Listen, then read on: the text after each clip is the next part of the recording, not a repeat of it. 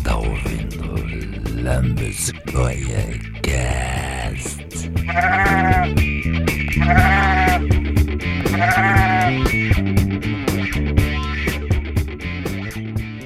Sejam todos bem-vindos a mais um The Lambes Goia Cast. E hoje vamos falar do Besouro Azul. E para falar do Besouro Azul, aproveitando aí que o filme está próximo, vamos falar um pouquinho da história dele. Eu convidei dois amigos aí de longa data do The Lambes Goia Cast, Renegado. Oi, tudo bem? Bruno Castro do setor 2814. E aí, tudo tranquilo? Bora falar de besouros. Renegado, conta aí pra gente como é que é a história do Besouro Azul. Vamos começar do primeiro aí. Bom, o Tangete ele foi criado na é, pela editora Fox, né? É uma editora que era pequena lá nos Estados Unidos durante o que a gente chama de Era de Ouro, né? Que era durante, foi mais ou menos durante a Segunda Guerra Mundial. Ele era um, um policial. Ele ele era tipo uma cópia do que a gente chama aqui de Besouro Verde que seria o Green Hornet. E o que aconteceu? Com o tempo, ele foi modificando e foi assumindo mais é, características heróicas, que nem o, o Crimson Avenger, Vingador Escarlate, uhum. ser. Ele começou. Ou, ou, o próprio é, Sandman, começou com traje e depois foi mudando para um traje mais heróico, para parecer mais super-herói. E o que aconteceu? Ele, ele começou a usar um traje que era é, é, é uma armadura, é, parece uma armadura medieval, é, de, e só que ela era feita de celulose e ela era muito mais leve, então ele não pesava, e era a prova de balas. Além uhum. disso, uhum. ele tinha uma, ele tomava uma pílula chamada vitamina 2X. E ele, nisso, essa vitamina dava a ele uma hora de, de força sobre-humana semelhante ao Homem-Hora do DC. E até agora, recentemente, né, o. O. Qual é o nome? O Geoff Jones botou naquela. naquela minissérie dele, né? Da Stargirl. Ele tinha um sidekick que só apareceu poucas vezes, é chamado Spark. Assim, vamos dizer uma coisa chamada Centelha. Pelo menos assim. uhum. assim.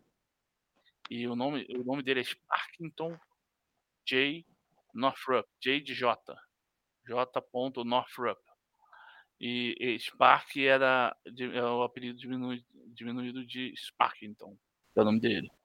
É que na verdade o, na editora da Fox aí, eles eram bem conhecidos por copiar personagens, né? Que o Renegado citou que no começo o Besouro Azul era a cópia do Besouro Verde. Eles já tinham feito outros personagens copiados do Superman e ao longo do tempo eles foram modificando o próprio Besouro Azul para parecer até o próprio Superman, né? Porque ele ganhava poderes de voar. E é, é até importante falar que o, o Escaravelho, nesse caso aí, das primeira versão, não tinha poderes. Ele só usava como um símbolo, né? Tanto que no começo ele, quando ia lá chegar perto dos bandidos, ele jogava um besouro para meio que avisar que ele estava chegando, né? Para derrotar eles. Aí ia ser meio que um sinal de medo, meio estilo Batman, assim, colocar medo dos bandidos. Aí por muito tempo ele só teve esses poderes né, é, a partir dessas vitaminas, né? E toda vez ganhava um poder diferente também, tal. Teve vezes que ele já virou é, gigante e tal. Mas ele tinha também uns, uns tipos de uns gadgets, uns aparelhos que faziam algumas coisas. Por exemplo, ele tinha um telefone, tipo, um, naquele tempo, é, sem fio, que seria uma imitação do celular. Não sei é. se ele estava tentando copiar o, o relógio do Dick Tracy, não sei. Aí, e parece que quem inventava esses, esses apetrechos dele era o Dr. Franz, era um farmacêutico local. Ele, ele inventou, ele criou a fórmula da vitamina 2X e criou essa, essa traje, a prova de balas que ele tinha, feito de celulose, que deixava uhum. leve. E, e, é isso que o Bruno disse. Ele tinha. Cada, volta e meia ele aparecia com um apetrecho diferente. Que nem o Superman. Que... Também o, é. Ah, fala, Bruno, fala. Não, eu ia falar também que ele também virou policial porque o pai dele era policial, aí acabou sendo assassinado. Aí ele meio que depois, quando virou policial, o parceiro dele era o parceiro do pai, se eu não me engano, né? Aí até um cara bem recorrente também nas histórias, assim. E a polícia não gostava muito do Besouro Azul. Aquele velho clichê também, né? Que é sempre a polícia vai contra o herói e tal. Não gostava muito. Uhum. E ele tinha uma, um interesse amoroso que é a Joan Mason, que era uma cópia total da Lois também. Eles sempre faziam isso. Isso tudo na primeira versão da Fox, né? Que era, era uma Uhum. revista bem irregular, assim, que teve uma época que o próprio é Victor Fox, nome da, da editora, o dono mesmo, ele teve problemas com a lei, aí teve que se mudar de cidade. Aí a, a revista começou a mudar bastante, assim, cada edição era um escritor diferente, assim, que fazia. Foi bem conturbado mesmo, assim, foi bem irregular mesmo. O Besouro Azul Danguete, em algum momento, ele deixou de ser um personagem genérico? Poxa. Eu não Acho que nessa sei. primeira. Fala, também nessa primeira versão, assim, não, o, o- tinha muito personagem que era um pouco genérico. Acho que ele realmente não tinha muito a personalidade própria dele, né, nesse começo. Ele sempre pegava coisas de outros. Assim como eu acho que vários personagens também tinham essa característica de se inspirar em outros personagens também. Mas ele não, nu- nunca foi muito autêntico. Ele sempre mudava muito de traje. Cada revista o traje dele mudava, assim, o besouro na testa, é no, no, no símbolo no, no cinto, né, também. Então, teve esse cara no peito, assim, atravessado. Eu acho que ele nunca teve realmente essa identidade. Ele, ele copiava o que estava fazendo, na, é, fazendo sucesso nas outras editoras mesmo, por enquanto. Pelo menos a primeira versão, né? Uhum. Mas ele, E- ele surgiu em 1939, e, que é o ano do, do Batman, né? Surgiu o Batman. Sim, ele tá lá nos primórdios dos quadrinhos, né? E, se eu não me engano, a revista própria dele foi uma das. A terceira. O terceiro herói a receber revista própria. Só tinha o Superman e outro personagem, acho que da, da Tiger, né? E, e quando que ele. Quando surge a segunda versão dele, Bruno? Aí, na verdade, quando foi nos anos 50, o Victor Fox ele tá meio quebrado. Aí a, vendeu os direitos para Charlton, né? Aí no Uhum. começo de 50, assim, mais que foi 53, o Besouro Azul ele voltou em quatro edições. Meio que era uma revista, aí meio que essa revista encerrou a numeração e ele teve só quatro edições, continuando a numeração da revista anterior. Aí nessas, nessa história eles tentaram é, continuar realmente essas histórias aí do né, dele ser esse combatente ao crime, mas depois nos Uhum. anos 60 eles mudaram totalmente, botaram uma outra revista própria também com quatro edições, mudando totalmente a, a origem dele. E até a diferença é que toda essa versão que a gente contou, o nome Dan Garrett só tinha um único T, e quando eles mudaram essa versão, ele passou a ter dois T's no sobrenome. E ele virou um arqueólogo, mudou totalmente, né? Ele, realmente, a, o Scaravelli já tinha uma origem mágica, assim, né? Ele descobriu nas pirâmides e tal. Quando Uhum. ele foi fazer uma escavação, era meio que uma espécie de Mago Merlin, né? Que tava. Mago não, o Mago Shazam, né? Que Mago Shazam. os poderes. né? Uhum.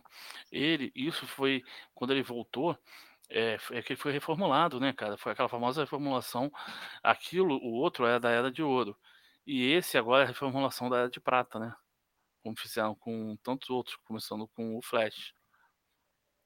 E Uhum. ele, o que, que acontecia? Ele pegava esse escaravelho e falava uma palavra mágica, Kajidá. Aí ele se transformava no besouro azul. E ele era tipo um, um, um Superman wannabe, tinha um Superman em menor escala. Ele voava, ele soltava raio, ele tinha super força, tinha uma resistência absurda. É, mas não chegava a ser tão poderoso quanto o Superman. Mas E- ele não tá mais pra Capitão Marvel do que o Superman, não? É, pode ser, né? Pode dizer que sim. E, e ele tinha, é, com o nome, uma galeria de vilões própria que foi se formando, né? Só que é uma galeria Aham. muito esquisita. Tinha é, um que era a múmia gigante, tinha outro que era o Cavaleiro Verde, aí Sim. tinha, tinha um que era um, um homem inseto vermelho. Tinha umas Cara, coisas assim. Não dava nem pra dizer muito que era uma galeria, porque eles somente apareceram uma única vez, né? Assim, é, tinha que ter. Uhum. Pode, podia ter sido realmente só um vilão qualquer com poderes, mas pelo menos era, já eram vilões com poderes, né? Porque, como o padrão da Era de Ouro, ele só enfrentava bandidos comuns, né? Pela Uhum. primeira vez ele teve vilões. Ele o, o Besouro Azul da Era de Ouro ele chegou aí pra guerra? Não, não, Guerra. não lembro. Poxa, eu não lembro, mas ele deve ter enfrentado o nazista assim, porque era, tava em voga no tempo, né? só comentar, porque eu não sei se daqui a pouco vai pular pro, pro próximo, mas assim, depois que a gente vê a história do Besouro Azul tota, totalmente já estabelecida, que a gente vê o Ted que não usava o escaravelho e vê que o Jaime teve o escaravelho fundido com ele, aí fica se perguntando como é que essa primeira versão se adequa, né? Por que, que o escaravelho não fundiu com o Dan? E a única vez hum. que eles meio que falaram isso foi no desenho da Justiça Jovem, né? Que quando foram contar a história dos outros, aí mostrava que a versão do Dan Garrett tinha meio que uma armadura né, meio escaravelho, totalmente diferente do, do Jaime, né? Mas pelo menos teve essa versão. É, não, não, tem a história que o escaravelho do, do Jaime estava estragado, e por isso que estava danificado, e por isso que o Dan Garrett não conseguia é, acessar não, todos os poderes. Mas sim, não? sim é, é, é, é, o seguinte: esse escaravelho, segundo depois que a gente vai descobrir na, na parte do, do Jaime Reis, é, o escaravelho é para dominar, controlar o, o hospedeiro. Sim. E o do Reis não estava controlando ele. Ele não controlou o Dangarit também.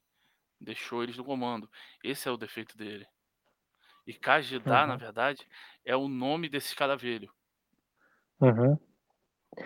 É, eu, eu, acho que seria legal também a gente, antes de pular para o segundo besouro, a gente falar como é que foi no, no pós-crise, assim, depois que a DC absorveu a Charlton também, como é que ficou, como é que foram as versões dele na, na DC, dentro da DC, você sabe?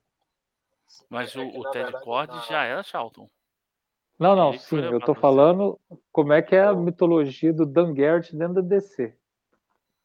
É que na verdade até assim, quando a, a, a origem do Dan, a origem do Ted liga justamente com a morte do Dan, né, na, na Charlton, e eles repetiram essa história na DC. Né? Daqui a pouco a gente fala da, da origem do Ted, aí a gente comenta isso aí. Aí, tanto que tem uma revista que eu, eu, tá, eu, assim, eu já fiz os vídeos do Besouro Azul, né? Contando o Dan e comecei do Ted. E ficou faltando uma história do Dan que ele foi ressuscitado. Não na Charlton, mas na. Enquanto a Charlton estava acabando e os direitos estavam para descer em 83, teve a editora AC Comics que estava né, cuidando assim e publicou algumas histórias. Uma dessas histórias eles acabaram ressuscitando o Dan Gelt, só que uhum. a DC não quis pegar essa história para como se fosse verdade, né? Ele, eles tentaram ressuscitar uma vez o Dan só que era um robô, um, é, tipo um android. Sim. E depois eles uhum. ressuscitaram de verdade. Mas quando foi no pós-crise, eles meio que continuaram toda essa história da Charlton, né? Que realmente o Dan Garrett tinha morrido. Aí ele depois ele é ressuscitado justamente por esse deus egípcio que deu os poderes. Só que no final ele acaba morto na mesma. É, é uma história de duas edições, né? Ele acaba morto. Foi justamente naquela primeira fase do Besouro Azul do Ted mesmo. E depois uhum. ele não é mais mencionado, porque eu lembro até que lá no Crise Infinita aparece uma neta do Dan, não mostra nem se ele teve realmente uma esposa, quem foi a esposa, assim, sei que ele tem uma neta, e a neta eu acho que uhum. era da idade do Jaime, e agora no, na atual versão, aparentemente, como é tudo unificado, o, o Besouro Azul do Dan deve ter lutado ao lado da Sociedade da Justiça, né? Eu não sei se foi mencionado, que eu não li essa fase mesmo do Geoff Jones. Você sabe, Renegado? Eu cheguei, eu cheguei, eu cheguei a, a ver, não sei se vocês viram, assim que o Geoff Jones pulou fora Assim, é, já faz tempo isso. O Geoff Jones parou de escrever A Sociedade da Justiça. Não me lembro quem o, roteirista que entrou, que começou a botar uns personagens ali que, para mim, pelo menos, não tinha nada a ver com Segunda Guerra, essas coisas. E tinha uma personagem que era a Besouro Vermelha. É uma mulher com roupa de com traje azul azul, só que o traje é vermelho, e ela tinha um inseto que nem o do Ted Cord, só que vermelho. E, tipo uhum. tipo assim, não mostrou a identidade secreta dela, de onde ela saiu, nem nada. Aí acabou a, a revista, a fase desse, desse cara, desse, desse, desse escritor, né? Entrou os 952, e nunca foi explicado quem é essa mulher. Ah, então isso é no pós-crise, é isso? É isso, é no pós-crise. Bem, bem antes, logo antes dos 952. Aqui tá dizendo que o nome dela é Sarah Butler, Buttes. Eu tô vendo aqui no Wiki. Mas ela é uma criação, ela é uma criação desse quadrinho da sociedade. Ela não existia antes, né? Uhum, não existia antes. É um retcon, então. Uhum, bem safado. Ela é realmente parecida muito com a roupa do Ted. Não, Uhum. Engraçado ela parecer com a roupa do Ted, né? É, É, só que fala Essa eu não que é uma conhecia, não. homenagem. Eu achava muito, Cara, eu teria achado muito e- mais bacana. Eu lembro dessa personagem, eu teria achado muito mais bacana se vez fosse um besouro vermelho, se ela fosse uma joaninha. Mas aí é a Miraculous. a Ladybug.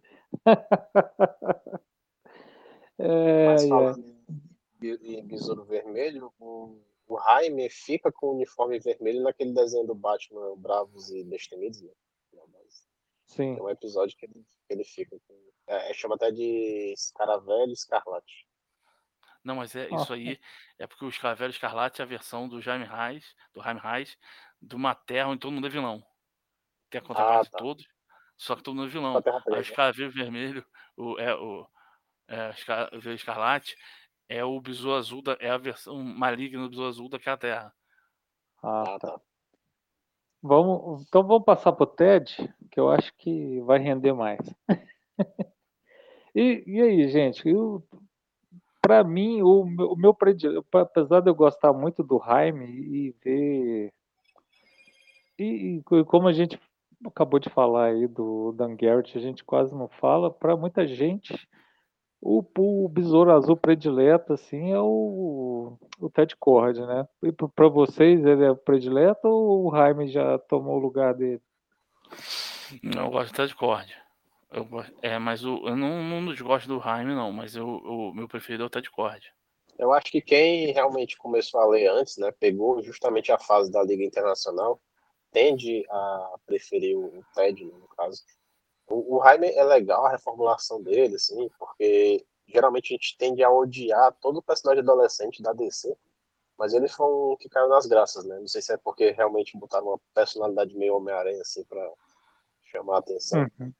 Mas o, o Ted, ele realmente é mais. você- é que assim, tudo que a gente gosta, a gente teve o contato primeiro, né? A gente tem aquela. aquele sentimento né, de nostalgia e tal. Talvez por isso Uhum. que o Ted está no coração. Uma das coisas que é muito legal no Besouro Azul, com exceção do Dan Garrett, assim, que eu acho que não vai. Não, não, não funciona muito, é o design dos uniformes, né? O design do uniforme da Discord foi feito pelo Steve Dicto, que é o mesmo criador do Homem-Aranha, né? E, e eu gosto muito do design dele, assim, eu acho, pra época ele era muito legal. Uhum. O que, que a vocês contam aí do mesmo.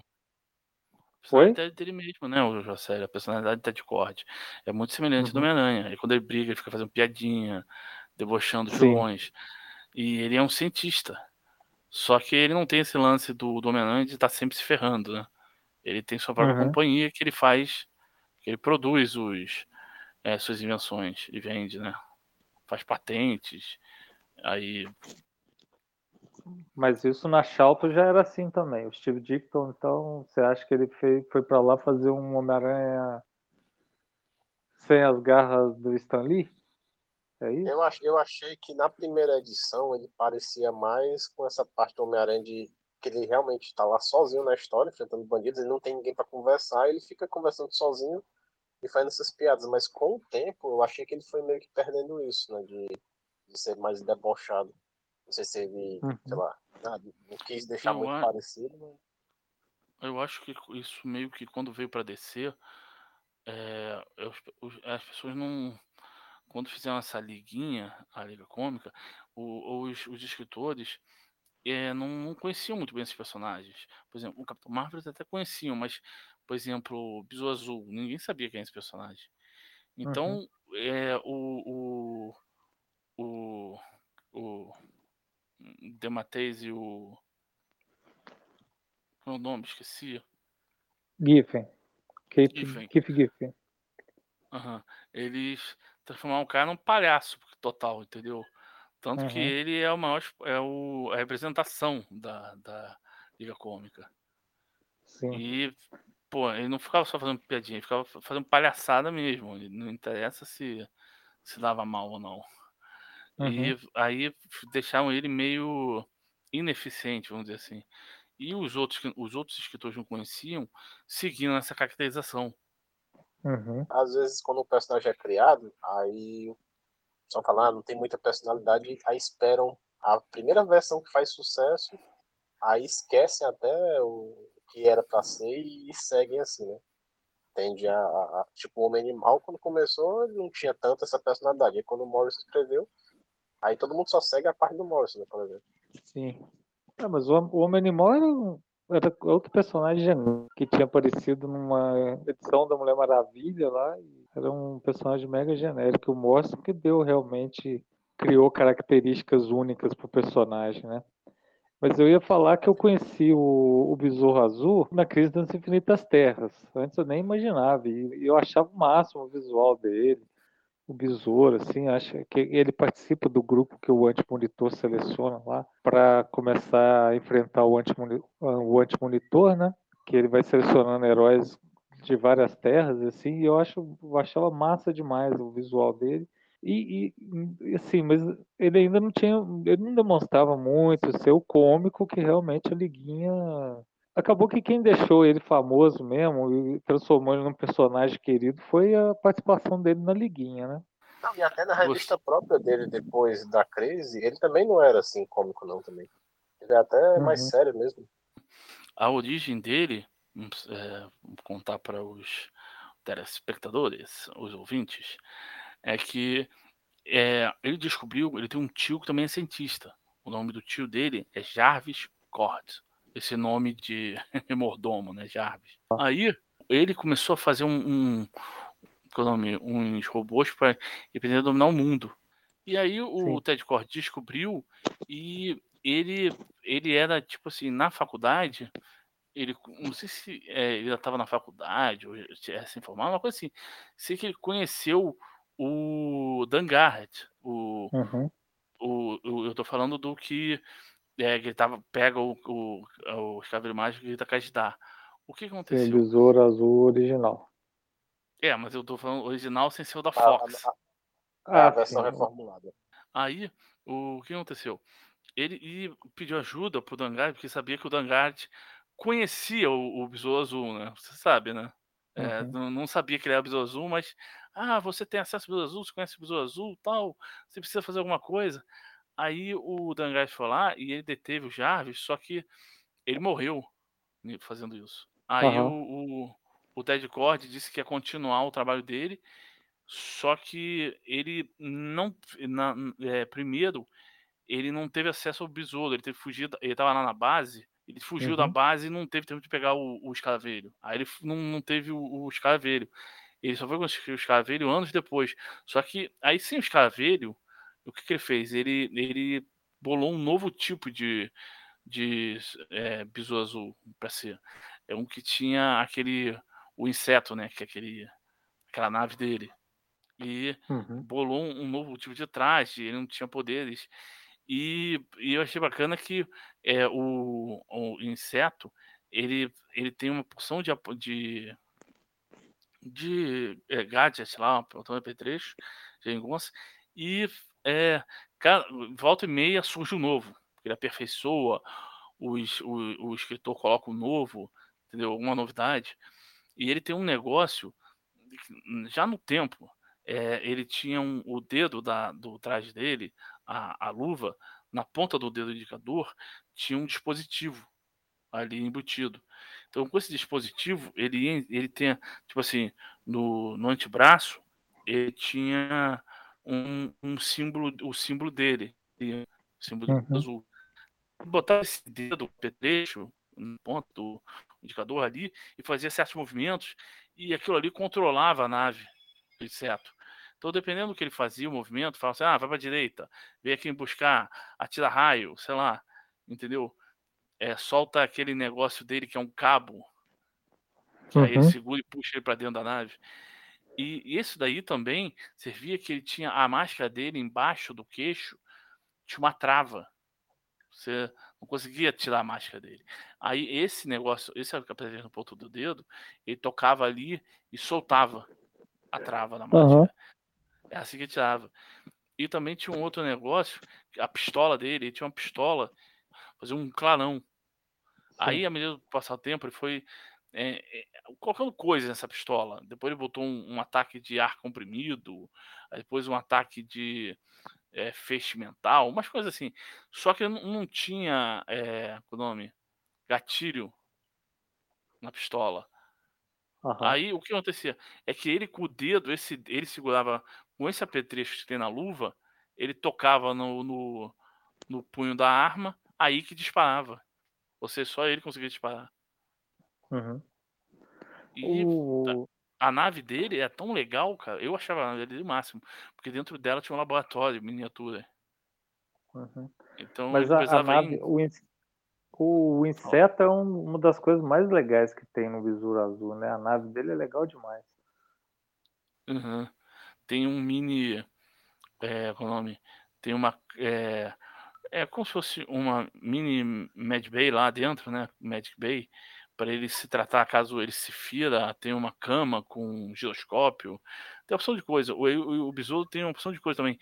É, ele tem, o, tem as antenas né, na cabeça. As antenas soltam raios, servem como se fosse. As antenas têm uma porção de sensores que ele consegue captar. E a- o, o ninho do besouro, que é o. A, como se fosse a Batcaverna dele, né? Ou a base dele, a entrada fica pela água. É, então, a, sai num rio, lá que tem uns rios pela cidade, sai no rio, ali anda um pouquinho embaixo d'água e depois emerge para fora. Para não saber, ele não vai sair na frente da entrada, né? E aí o besouro é, tem. Pô, esse besouro dele ele consegue viajar abaixo d'água, ele voa, tem, tem uma opção de coisa. É legal Na, na. Charlton, no- nos quadrinhos da Charlton, ele também fica na cidade de Ubi City, igual a questão? Não, não, é, houve uma troca. É, Hum. O questão, o, o questão ficava em Crown City, Crown de coroa, Sim. e o besouro azul em Hub City. Só que aí quando foi para descer, eles trocaram. O, o, o escritor do questão pegou Hub City, disse que era a cidade do questão, era Do de Questão. hub de, Aham, hub de hub do crime. Sim. Botaram o, o Ted Cord em Chicago. É, porque eu lembro dele sempre em Chicago mesmo. Principalmente na época de lendas, eu acho. Na aparição dele em lendas, eu acho que era Chicago. É, o besouro, essa coisa que a gente estava falando, assim, das versões que acabam ficando sendo, virando as definitivas, assim. O, o, o besouro ao lado do gladiador dourado, eles foram, foram assim, um dos grandes chamarizes da revista da Liga da Justiça Internacional, que depois seguiu e e é uma parceria que, que já venceu até a morte, né? Porque o Besouro já morreu, já voltou e os dois continuam amigos. É, é que no caso, é, essa parceria deles aí, não, sei, não lembro exatamente quando é que ela começou a surgir mesmo, não lembro qual a edição da, da Liga, né? Mas depois que ficou essa dupla, basicamente um, ninguém consegue ver um separado do outro, né? Até Uhum. quando você teve a participação do, do Gladiador Smallville, e lá o besouro foi o Jaime, né? Todo mundo ficou meio, ah, cadê o Ted, né? Aí agora vai ter a Aham. série do Gladiador e todo mundo tá, quer que o Ted esteja lá também.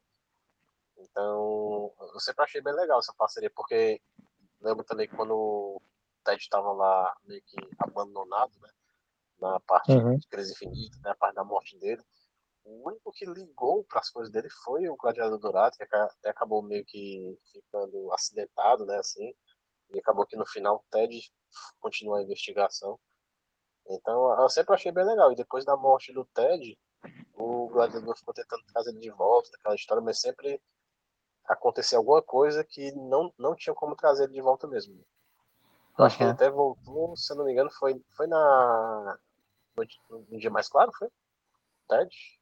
Não sei. E- e- Ele já não estava no. Eu acho que já voltou no- nesse negócio de 952, quando tava voltando é, o nome é, Renascimento da DC. Aí ele apareceu, reapareceu, como se não tivesse morrido. Sim, eu acho que foi nos Ah, não, não, 952. mas eu- Não, mas eu falo no pós-crise, ele não chegou a ressuscitar no pós-crise, então. Ele, ele apareceu numa das histórias do Gladiador Dourado, naquela revista que ele tinha, que ele viajava um tempo. Isso. Isso, que Aí ele viaja no apareceu- passado e encontra a versão dele no passado. Mas eu jurava que ele tinha ressuscitado em algum momento, assim, só pra. No dia mais É, claro. ele, tentou, ele tentou trazer o, o Ted de volta, mas não conseguiu. O Ted mesmo voltou e seguiu o seu caminho. Porque eu lembro Uhum. que, assim, no 952.0 já era o Jaime, aí eles botaram o, o Ted como se fosse um cara de faculdade, nada, nada a ver com nada, assim, como se nunca fosse o Besouro Azul, mas depois Sim. mudaram no Renascimento, né? Tipo, ah, não. Isso. Uhum. Mas eu vi visto o Ted em pessoa. Eu me lembro de ter visto o pai do, do Ted junto com o Lex Luthor. Quando eu tava naquele Forever Evil, no- antes de começar o, o- o- Mais ou menos ali, começo do Forever Evil, que aí ele caiu, ele morreu e o, o Luthor. eles estavam viajando de helicóptero. E o Luthor é um. O Lex Luthor na DC, a, a fortuna dele, da Corp, a companhia dele, é, é gigantesca, né? É uma coisa gigantesca. Enquanto isso, a Cord Enterprises, que é a do, do- do- da família Cord, né, o Ted Cord, na DC ele herdeu a, ele herdou a companhia do pai. O que aconteceu? Uhum. E, e fez ela crescer, fez ela virar uma multinacional.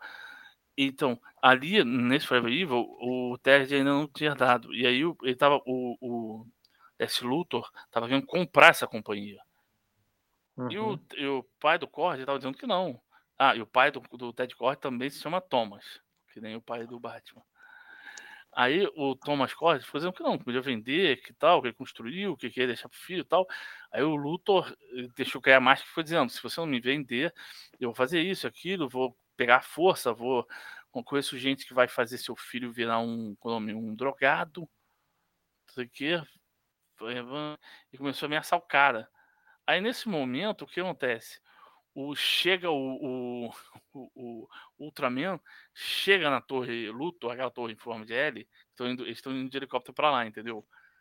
E aí é, ele passa arrebentando, se chocando, entendeu? Atropelando o helicóptero. O helicóptero vai e bate, e aí o Luthor cai pra dentro da torre. E o Thomas Cord não, ele fica segurando num pedaço lá do helicóptero, pendurado lá de fora, pedindo ajuda, e o Luthor tentando entender o que tinha acontecido. Não, peraí, deixa eu pensar aqui e tal. Aí o cara não aguenta, cai e morre. Aí, é isso que me lembra. Aí depois ele foi aparecer no Renascimento. Ah, mas aí o que aconteceu?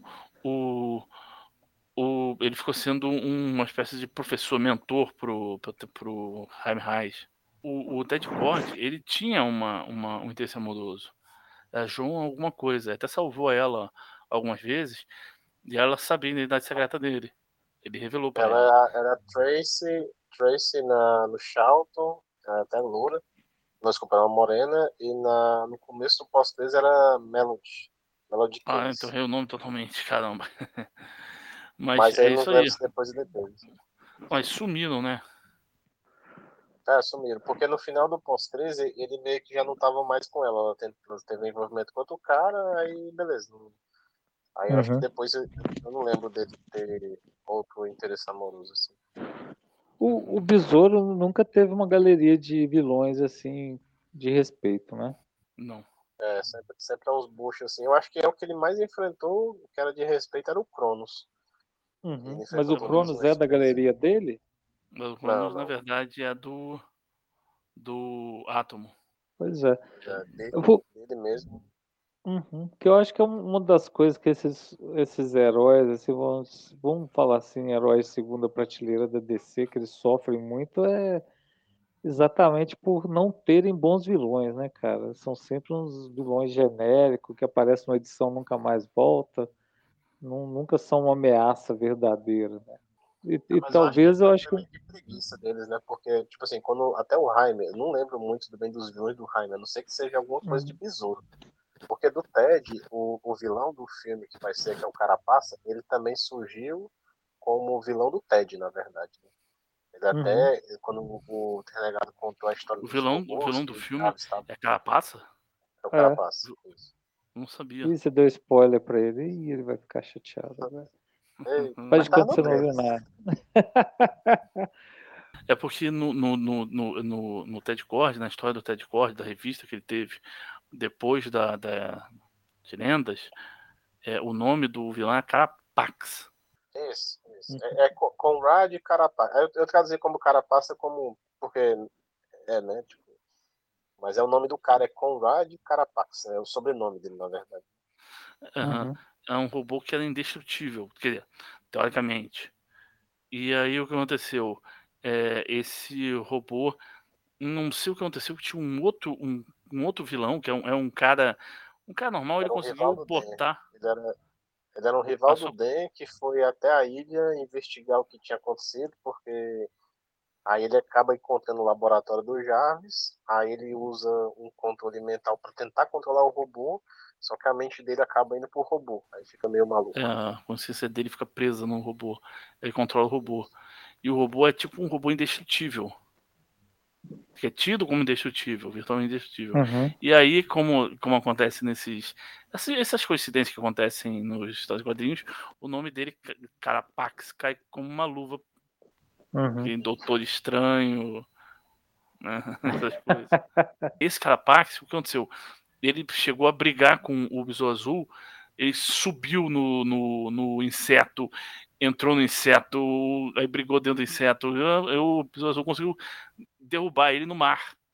Só que não sei o que Uhum. aconteceu, que esse- ele, ele conseguia saber onde estava o, o, o inseto, uma coisa assim, e foi seguindo pelo mar, pelo fundo do mar, andando até chegar em Chicago e invadiu o- a base do Besouro Azul, o ninho do besouro e Uhum. destruiu, começou a brigar com o besouro lá dentro. Só que o ninho do besouro ficava é, sub- é, subterrâneo, ele ficava abaixo da, da do, do negócio. né, foi isso que eu estou te contando da briga deles é no último, na última edição da série do Besouro Azul que veio depois de Lendas.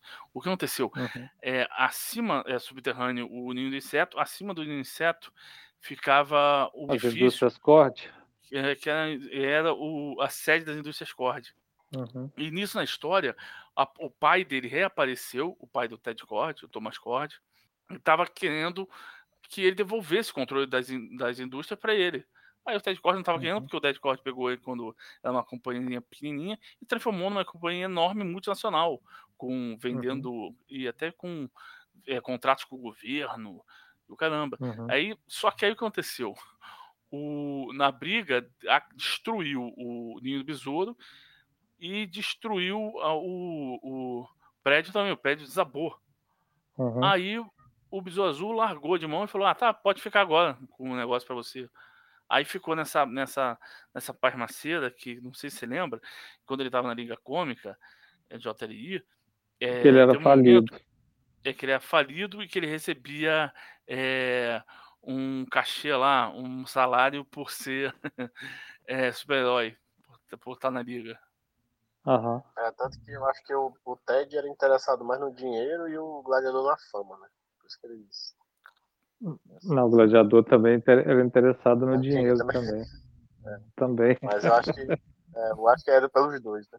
Ó, só pra fa- dar uma adenda aqui, eu, eu achei a revista, foi na última edição da aquela Vilania Eterna, não sei como é que foi o nome aqui. O- Sim. Na última edição, número 7, aparece o Ted conversando com o Lex. É. Aí ele fala, ah, eu sou. Eu ainda tô na, na faculdade ainda, tipo, ele é bem jovem. Ou seja, aqui ele aparentemente nem era besouro azul, assim. Aí conversando com o Lex, ah, tipo, que o pai dele queria. ah, é, O Lex queria comprar a Indústrias Cord. Aí o Lex, não, fique pra você, seu pai queria que você fosse. né, comandar a empresa, não sei o quê. Ou seja, então essa parte dos nossos conteúdos foi apagada, assim, tipo, nunca existiu depois. Porque aqui o Jaime já era besouro. E o Ted nunca É, foi pois besouro. é. E até que ele é bem jovem mesmo aqui. E o. Mas, E é tanto que assim, já Ted- existiu a Liga Internacional, né? Também. E o. Tinha um. E na Liga Internacional dos 952 não teve, então, o Ted. Pelo visto. Não, a Liga da, Jus- do- da Justiça Internacional nos 952 era outra coisa. É. Que o que escrevia o Dan Jurgens e era tipo uma um Guardiões Globais, só que tinha o nome de Liga da Justiça Internacional. Eles tentaram rever o conceito, durou poucas edições e abandonaram. né? Uhum. Mas o Ted Cord, ele sempre foi mais novo que os outros heróis. Por exemplo, ele não, não é da idade do, do Batman. Ele, você vê que até ele fica é, dando em cima. Ele é apaixonado pela Batgirl, né? Ele é- eles eram mais ou menos da mesma idade. Não, sim, O é, mas é Ted- porque no, no, no caso, né? Porque que o. Assim, ele é jovem, mas o, ele, se ele tá na faculdade e o Jaime tá na escola, ele parecia não ter tanta. Porque pra ele virar um mentor, o cara tem que ter pelo Ah, menos sim. assim, uns 30 anos e o cara Sim. 16, né?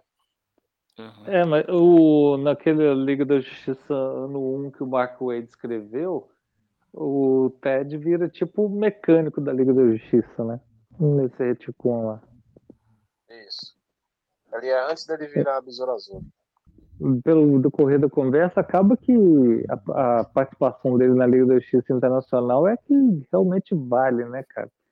Ninguém lembra muito dele fora isso, né? Yeah. O, o trabalho ali, o- a personalidade que eles criaram, assim, por mais que seja, possa ser diferente do original, é o que ficou, né? Na, Uhum. na memória de todo mundo, assim. Tanto que ele é muito querido até hoje por conta dessa participação, né? Dessa dupla dinâmica, cômica, né?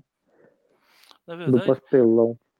sim, sim, mas a dupla dinâmica na- do, do Ted Cord, na verdade, era ele com o Questão. é, questão. Só que isso Uhum. caiu em desuso, né? A questão Mas até isso na Charlton, algumas né? vezes. Isso, mas o questão até apareceu algumas vezes, por exemplo, na revista Ted Cord, que surgiu com lendas, e, Uhum. e depois é, naquela minissérie Law, Living Assault Weapons, que é a personagem da Charlton, o Uhum. Ted Cord se juntou, lá apareceu se juntando com questão, revivendo isso aí. Mas isso que você falou, que vocês estavam falando, que é, a, a amizade dele com o Besouro Azul começou, eu não lembro o número exato da, da liga, mas foi num momento que apareceu aquele androide do, do Ice, daquele Hum. Ah, sim. É, É, é é a, Gang? Como é que é em português? Eu não lembro. a gangue A de gangue de espada. espadas. Isso. Porque Royal Flush Gang, Royal Flush é, é uma jogada de poker, né? Você tem Uhum. aquelas, aquelas cartas. Aí você Que é a mão isso. cheia. Aham. E aí Mas- aconteceu? Eles, eles se juntaram no final, o cara, o Android, derrotou todo mundo da liga. Uhum. Aí o, eles armaram um plano, o Besouro Azul e o Gladiador Dourado, que o Gladiador Dourado foi é, o. Como é que é o nome do. Como é que é o nome do cara? Que tava tentando botar. Que tava tentando sempre. É um negócio, tá tentando controlar a liga para seus propósitos. Maxwell Lord tava tentando botar o, o Gladiador O pra gladiador na equipe. Aham. Aham. Aí o, eles se juntaram, o Gladiador Dourado e o Besouro Azul, armaram um plano ali e conseguiram derrotar o Ais. Aí Se eu não me que- engano, é a edição. É a última edição Liga da Justiça da América, depois Liga da Justiça Internacional. Eu acho que as seis Que- primeiras edições, que é só Liga da Justiça da- normal, né? É, Liga da Depois Justiça veio- da América e depois da Liga da Justiça Internacional. Que é quando a ONU abraça que nem a da Liga da América. Justiça. Eu acho que nem era da América, eu acho que é só Liga da Justiça no começo. Eu acho que era da Sim. América. É, Não, não, não, é eu, acho, Liga eu da acho que não é. Eu acho que Depois não é a última vi- edição. Sabe por quê? Ah, Porque na última edição foi aquela que eles enfrentaram aquele satélite que veio de Nova Gênese. Aí todo mundo foi pro espaço com roupa de astronauta. ah, sim. Aham. Verdade, verdade. Tá penu... Deve ser penúltimo. É, Vamos, Ah, vamos passar então. coisa. No, na, você, a gente falando dessa amizade dele com o Gladiador Dourado. Quando eles fizeram é, é, é, Liga da Justiça Sem Limite, teve um episódio do Dourado. Só que aquele Sim. episódio não era pra ser só do Gladiador Dourado. Era pra ser com o Besouro Azul Ted Cord também. Só que um problema, teve um problema de direitos autorais e não conseguiram a liberação do personagem. Aí esses dois juntos aí fizeram só com o Gladiador Dourado mesmo. Mas Você sabe Mas é por quê? bom, né? Não sei, eu sei que foi por é, coisa de direitos autorais, não estão conseguindo pegar é, os direitos, é, liberarem para usar os personagens. Que nem o, o Uhum. Homem Borracha. Eles não conseguiram usar o Homem Borracha. Tem um, então, nesse mesmo episódio, eles citam o Homem Borracha. Tá lá o, o, Aham. o Gladiador Dourado e o Homem Mas- Elástico, Elongated Aham. Man. Aí falam assim: Sim. Ah, eu não preciso. É, ah, é, e o cara fala assim: Ah, você fica aqui pro Homem Elástico. O Homem Borracha já tá lá. É, ele já tem. É, Não, sei poder ser sim. milhões, né? Aí. Mas o Não Borracha eu sei por quê. Ah, o é? Homem Borracha não, o Homem Borracha não participou porque na mesma época ele- os direitos estavam é o mesmo problema com os Titãs assim eles estavam fazendo existe se não me engano existe até um piloto disso de uma série do Homem Borracha nessa mesma época, assim. Só que não foi para frente, não. Por isso que ele não aparece, que os direitos estavam nessa outra animação. É o mesmo motivo pelo qual o Robin não aparece na, na animação da Liga da Justiça, porque os direitos estavam com os Titãs no desenho animado. É muito E o único- É, é, na época era assim, né? Hoje em dia tá mais tranquilo. Em tese. Mas, mas O, o único do- ah, o único personagem dos Novos Titãs que aparece é o Ricardito por conta do episódio Sete Soldados da Vitória. Ah, vale outra lembrar que né? só vale lembrar que no primeiro teste de Liga da Justiça, é, primeiro teste assim para vender a ideia mesmo, é, quem estava na equipe era o Batman, Superman, Mulher Maravilha, Robin, Impulso, Marciano e uma personagem que eles criaram que chamava Cyborg Girl, que é uma versão ve- feminina do Cyborg. Você acha no YouTube assim, é um videozinho rápido, ainda bem que eles des- desistiram dessa ideia. É só, só falar coisa, são coisas que a gente já comentou, mas é, não tinha encontrado uma brecha. Primeiro que, assim, a gente vê que era moda qualquer coisa a precursor e o monitor recrutar personagens, né? Porque aquela Aham. primeira missão que recrutava, eles enfrentariam as sombras do anti-monitor, seria melhor eles terem chamado a Sombra da Noite, que é da Charlton, né, da Terra 4. Mas não, chamou o Besouro Azul que no final eles tipo assim, não colaboram com muita coisa, né? assim. Seria a Copa de Superman. o, o, o rei Solovar, né? Da, ele até fala lá, ah, por que você chama a gente e tal? Com certeza tem, tem, tem gente mais poderosa por aí. A sua história é só falsa. E, pô, em vez de chamar o. Aham, em vez de chamar esse cara, o Rei Solovar poderia chamar, vamos dizer, ah, sei lá, uma Mulher Maravilha poderosa, um Supergirl. Aham. É, mas da- do- dos personagens da Charlton, o que tinha um visual mais legal era o Besouro, né? O Capitão Atom mesmo vai ganhar o visual platinado, vamos chamar assim, prateado, né? É, depois que vai para DC, né? E também outra coisa é que, assim, é, é, foi até meio, não sei se foi meio sem querer, mas eles, assim, vieram, os, vamos estar os quatro personagens, né? É, da, da que foi a Sombra da Noite, que foi pro Esquadrão Suicida.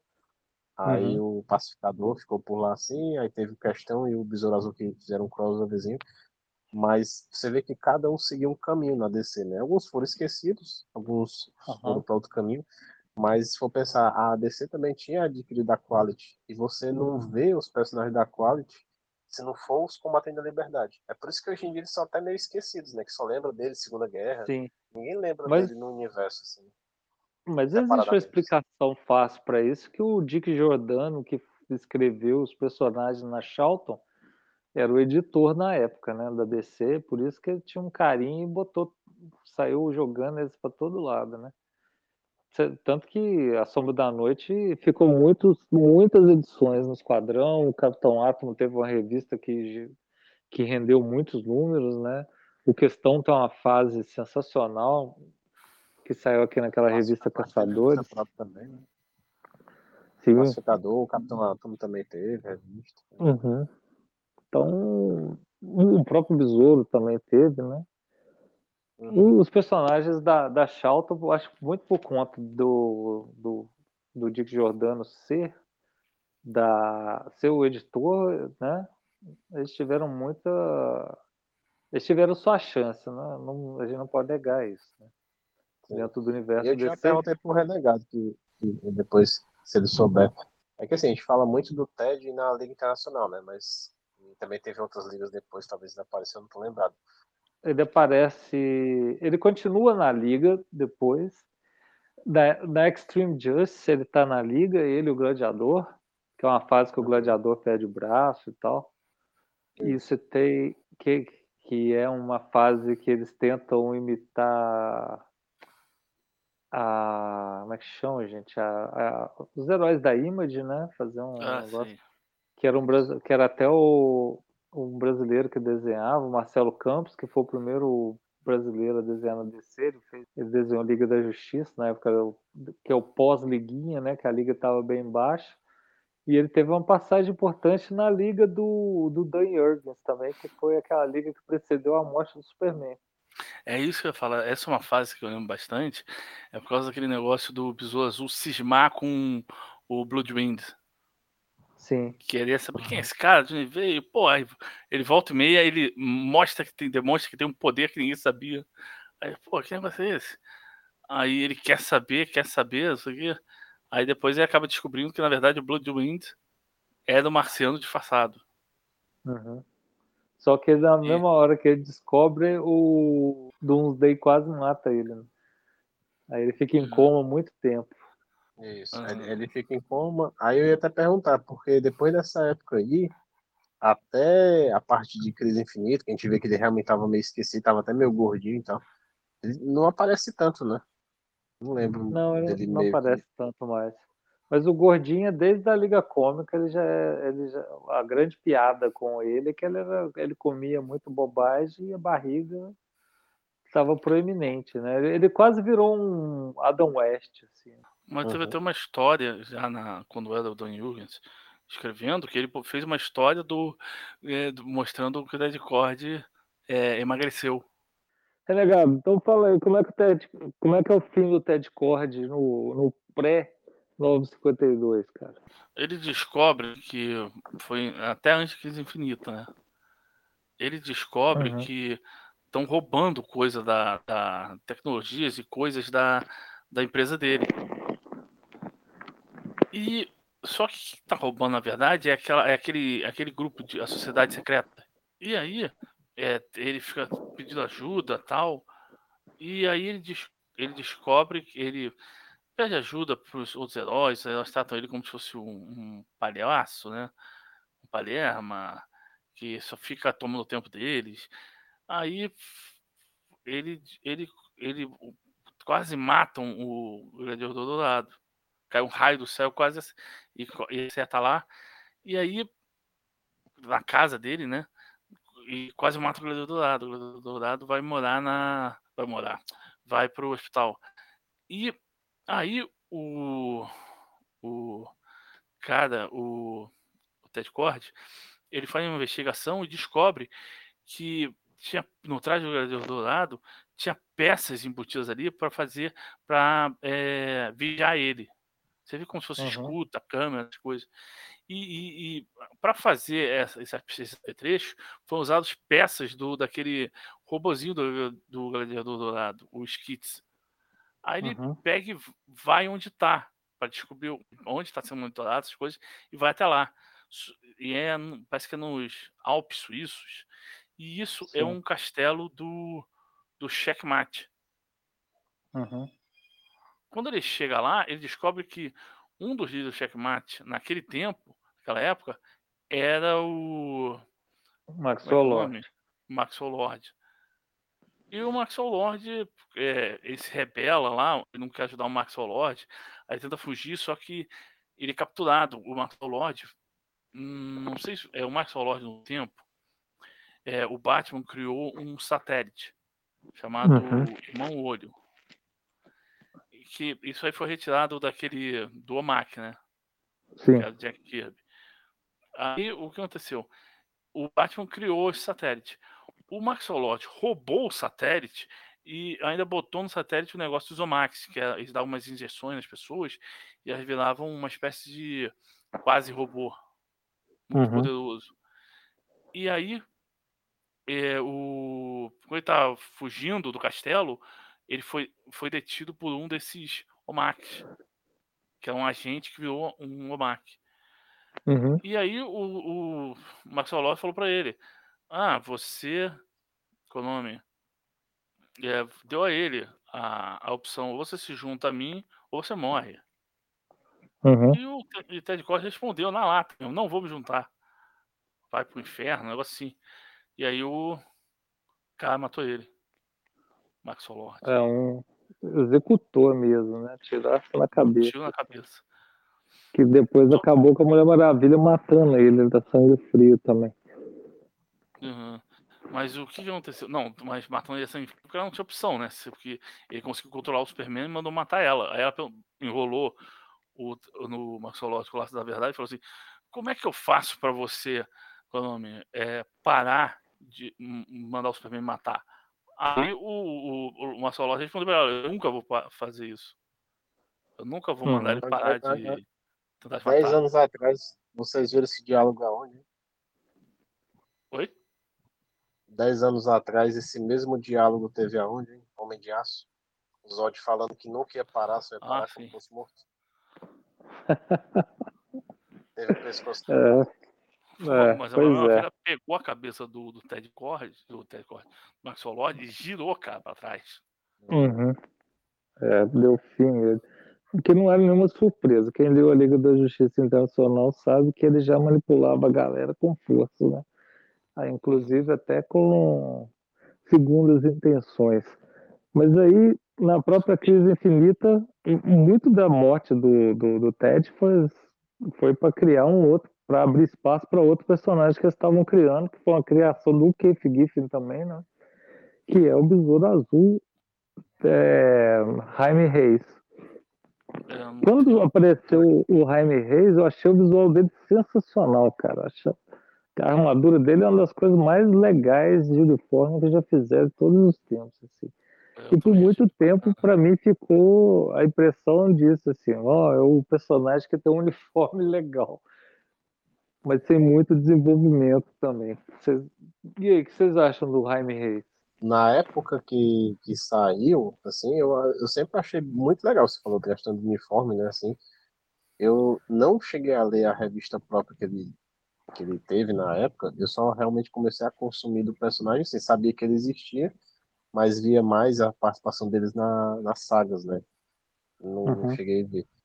Mas realmente, quando ele teve aquela segunda temporada do Justiça Jovem focada nele, aí eu pude realmente ver o personagem aí, que depois que eu fui ler as histórias dele, né? Pra, pra ver uhum. como era, se, era, se parecia com o personagem e tal.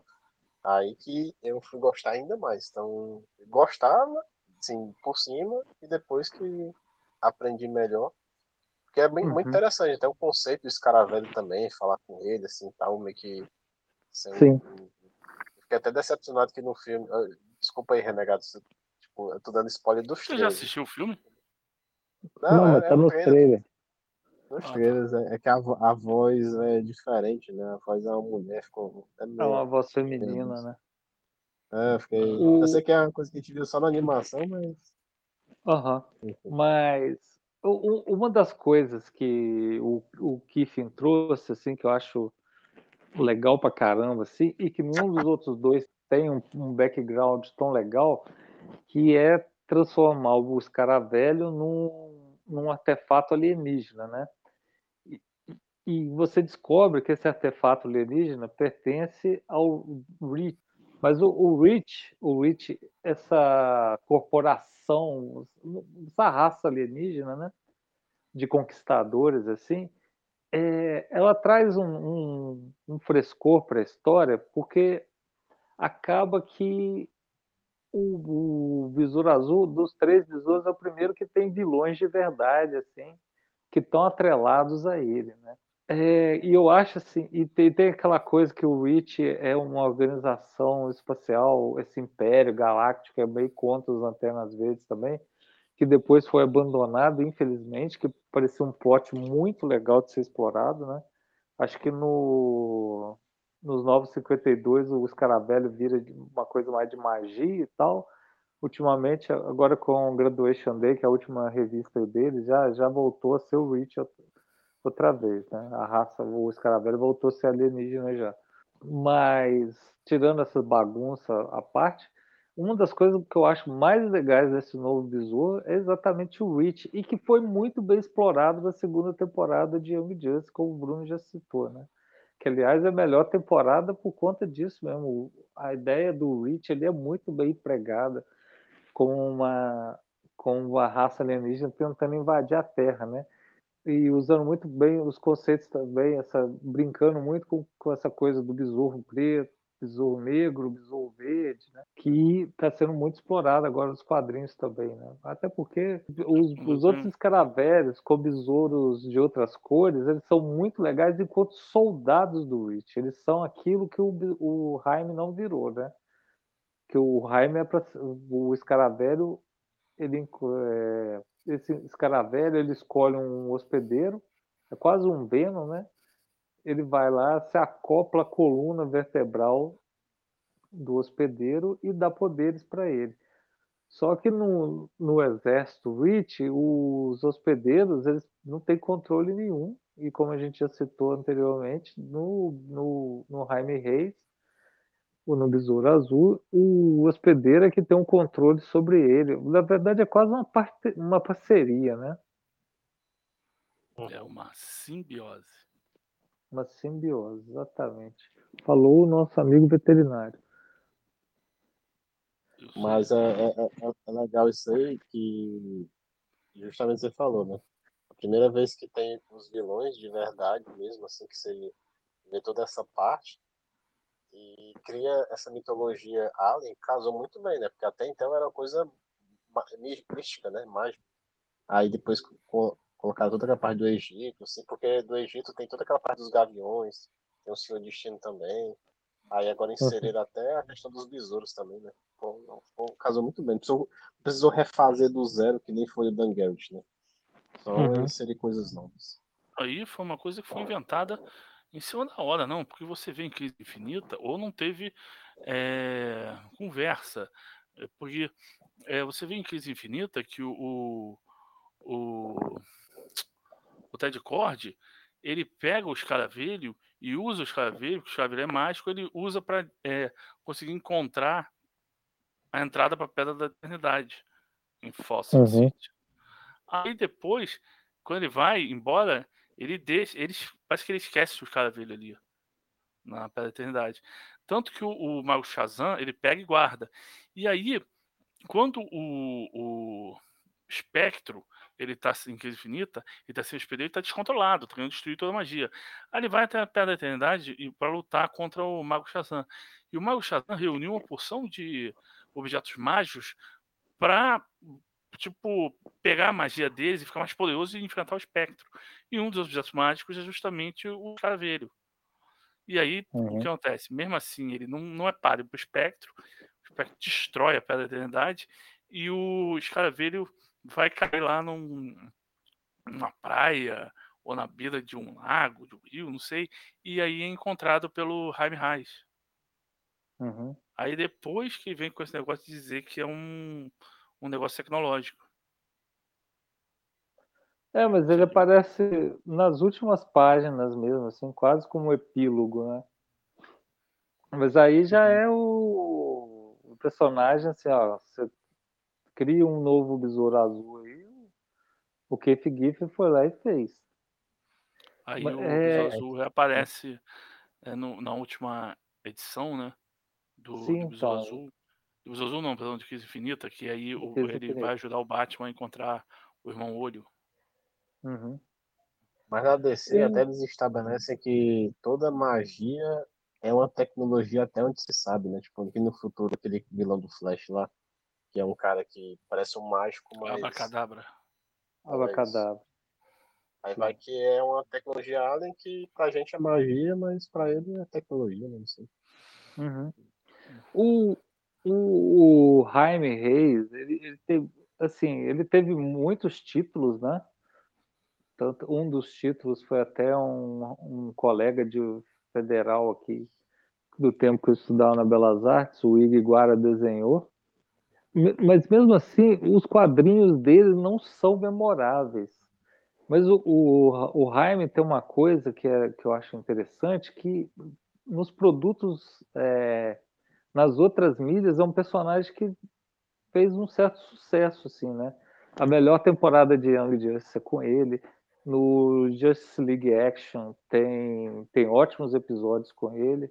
Alguns dos melhores episódios são com ele. Batman, The Brave and the Bold também. Sim, no, do, do, no Batman Brave and the Bold é um dos, um dos episódios mais emotivos que tem na série, assim. Bravo porque tem, tem toda uma questão com o Ted, né? Tem uma, uma questão de legado muito forte. E ele aparece bastante. Sim. Você lembra uma que ele aparece que ele se apaixona, que aparece ele e a caçadora, aí ele fica gamado na caçadora? Falar, porque é, é até mais fácil trabalhar com esse personagem nas outras mídias, porque você não precisa é, da cronologia inteira, assim. A gente tá contando a história Uhum. dos quadrinhos, mas você vê, para um cara comum, ah, tá estudando isso aí, é muito complicado. Todos esses legados dos besouros, assim, não, não se casam tão bem, né? É muito complicado mesmo, assim, porque o próprio Rainer surgiu numa mega saga da Crise Infinita. Ah, eu quero ler Sim. a origem do Rainer. Não tem.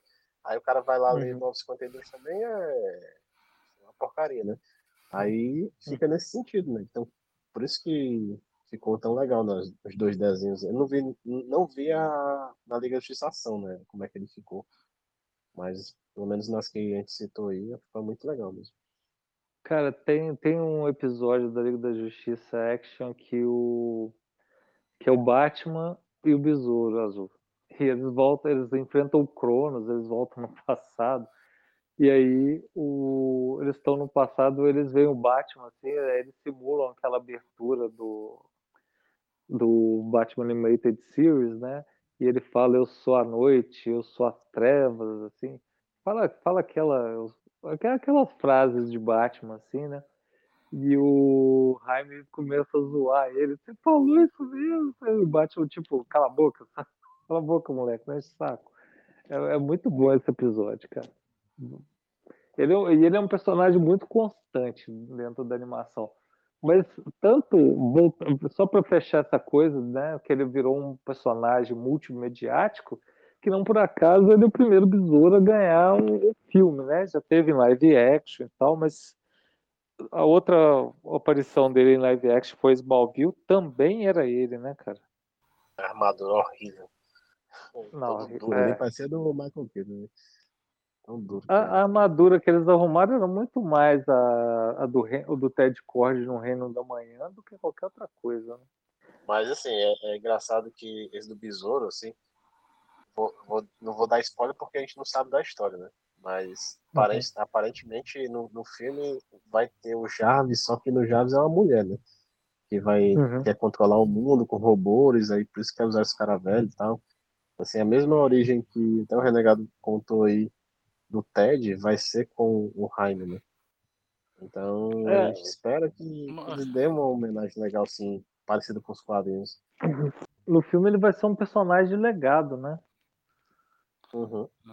É porque Então faz eu, já sentido. sério, eu já estava conversando um tempo atrás, já faz tempo isso, que lançou esse Graduation Day, e o que aconteceu? No Graduation Day tem o Ted Cord, lá na empresa dele, e, tem, e ele tem uma irmã, Ted Cord. Uhum. Não, não tinha essa irmã. Ela apareceu ali. Aí, aí é, eu, eu falei pra ele que, pro, pro Jocélio, que eu achava que essa mulher que eles colocaram ali justamente para aproveitar para ela, porque ela vai aparecer no filme e ela vai ser a vilã, entendeu? É isso que eu, que eu teorizei. Que o Sim. Ted Cord ia ter morrido, ela assumiu o controle das indústrias, do- da empresa, e só que ela não é boazinha como ele. Não, mas você matou a é charada. Ela tem mais cara de, de tia, porque ela é mais velha, tem cabelo branco e tal. Sei que o Ted seja Uhum. bem mais velho, mas. É, não sei. mas é, é, o Ted é É o pai da Bruna Marquezine no filme, né? né? Sarandon. Mas o Ted é pai da Bruna Marquezine no filme. Ah, Mas você acertou. É, o Graduation Day realmente se acertou, porque ele tem muita relação no filme. O, o Jaime é recém-formado, vai ter a graduação, a formatura dele também. Então o quadrinho foi muito feito para ligar mesmo as duas coisas, para um produto vender o outro. Porque e no Graduation Day também apareceu um, um- um mais é, besouros, né? Apareceu Sim. um grupinho ali que é de besouros, só que eles são. É, os escraveiros deles também se rebelaram no Reach. Aí eu não sei como é que eles são Aham. chamados, só que tem um que é vermelho, o outro que é azul, o outro que é amarelo. É uma verde. É. Ah, Eu acho, eu acho que sim. É, Eu- é que vocês não viram a, a teoria que saiu ontem é, na internet, que assim, tinha, saiu um post da Bruna Marquezine, né? Aí botaram o post assim com um fundo meio verde. Aí o pessoal, não, ou ela vai ser a besouro verde, porque no Ian Dias é um marciano, é uma qualquer diferente, pode botar pra ela ser um besouro verde, Ou então, É. ela, como ela é brasileira, ela vai ser a fogo. Não sei o que, os caras, tipo, só porque o posto é verde, assim, só inventa uma. É, mas, é, mas surgiu um elemento que é interessante, sim. No, no filme ela é brasileira também. Então o Ted Cord teve uma filha com uma brasileira. Será que não é com a Fogo? Vai saber. Vamos esperar o filme para ver. É, o- acho que falta um. Só informação do Renegado, só que é que realmente a, na, nos quadrinhos Victoria Cord é a irmã do Ted e no filme a vilã é Victoria Cord mesmo. Apesar de ser bem mais velha. Aham. Faltou só um besouro para falar. Eu acho que é o, o Golden Beetle, né? Que é essa versão do futuro que tem aparecido direto aí, que é uma mistura do Gladiador Dourado, que é uma menina, né? Que é uma mistura do Gladiador Dourado com o Besouro Azul. Vocês vocês já leram alguma coisa dela? Já, né? Parece que é, ela apareceu agora recentemente na história do Flash, não sei se você viu. Sim. E ela vai ser a, a namorada do, do filho do Wally West, aquele Jay, Jay West, é dos Uhum. Então, ele vai crescer e vai ser namorado dela. É, pois é. Que ainda tá, tá engatinhando, tem poucas edições com ela. Mas para fechar aqui a conversa, gente, o que que vocês estão esperando do filme? Vocês esperam alguma coisa? Pode ser... O que que vocês acham? Com base nos trailers, tem, já dá pra saber o que é que dá pra esperar de ruim e de bom, né? Aparentemente, o, uma coisa que eles vão forçar é que o Jaime vai ter toda a família, ele vai arrastar a família pra ação. Então eles vão gastar um bom tempo inserindo esses personagens desnecessários, né? Mas eu- Uhum. isso eu já sei que vai acontecer, então isso é uma coisa que eu não gosto muito, mas beleza, vou dizer. Mas que dá pra entender é que o filme vai ser pegar, vai ter esse, o Carapaça como vilão, vai enfrentar esse vilão, e vai ser tipo aquele filme bem básico, né, de herói, assim. Eu não espero muitas surpresas. Eu gostei de eles não terem esquecido, né, de mostrar o Dan, pelo menos o uniforme Natal do Dan, do Ted. Eu ainda espero que eles, Uhum. de alguma forma, apareça o Ted no filme, assim. Aí, eu- antes de ontem sair a notícia que vai ter duas cenas pós-créditos. Tomara que uma dessas cenas não se- não seja uma cena inútil, que nem The Flash lá com o Aquaman. E sim uma cena que link, né, com o novo universo, assim, já que vai ser, né?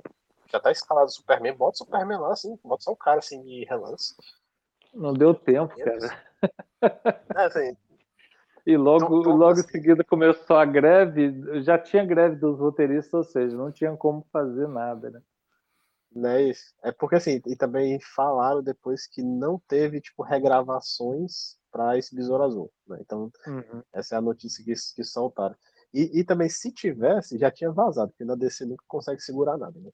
É. Mas eu, eu, eu espero aquele filme bem, assim, de comedinha, de, de adolescente, de herói, assim, basicão, mas tomara que tenha bastante homenagem ao que a gente fala ao longo desse, desse cast aqui, né?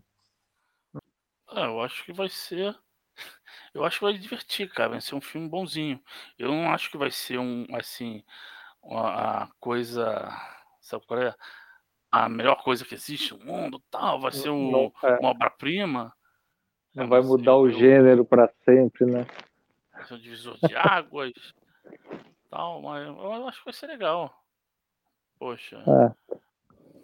Eu acho que, pô, e eu tô esperando pelo menos, não sei, é, o que, que va- vai fazer, vai ter alguém que vai fazer alguma, alguma, algum, ah, poxa, aparição no filme?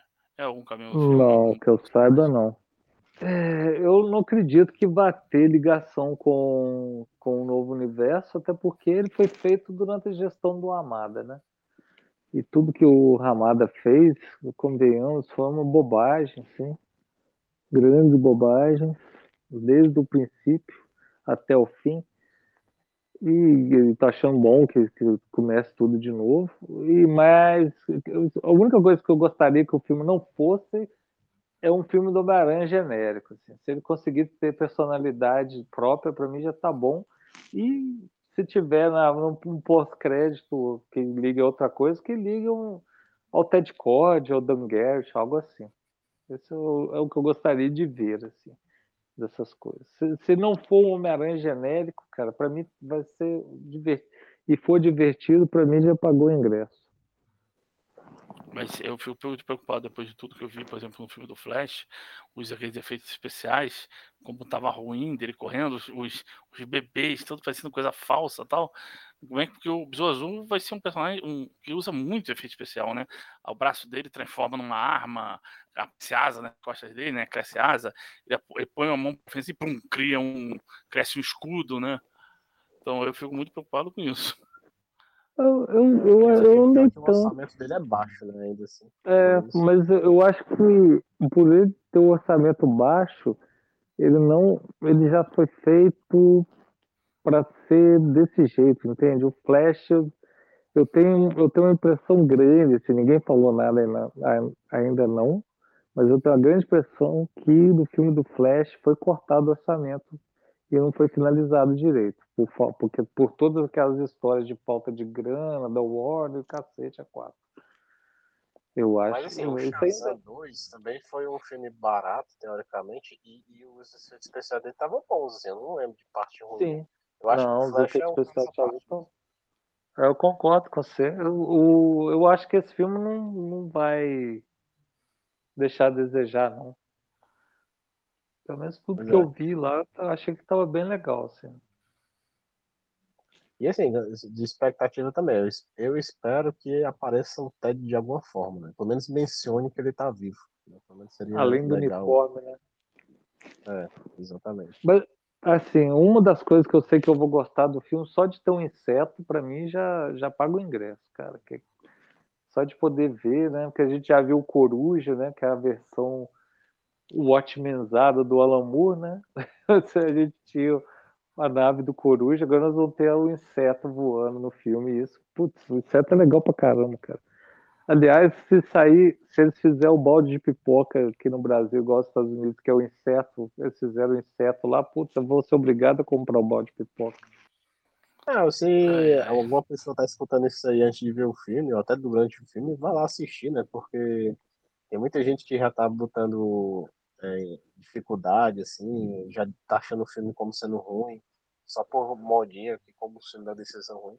Cara, às vezes eu falo, tem filme que é, muita gente acha ruim, eu vou assistir, eu gosto, né? O filme é pra ser uma experiência pessoal, não é pra você seguir a opinião da onda geral, né? Então dê uma Uhum. chance aí, se, se quiser também, se não quiser, tudo bem. Eu, eu acho que merece uma chance, gente. Vamos no cinema ver Besouro Azul, que eu acho que merece. Sim, vamos lá ver. Vamos, vamos- Se tiver o balde de pipoca, vamos comprar o balde de pipoca.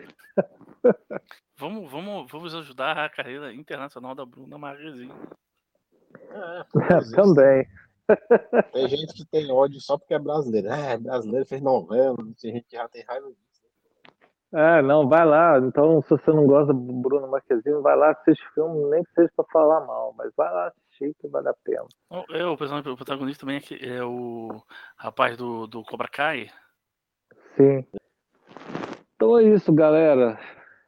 Queria agradecer aqui ao Bruno. Quer fazer um jabá, Bruno?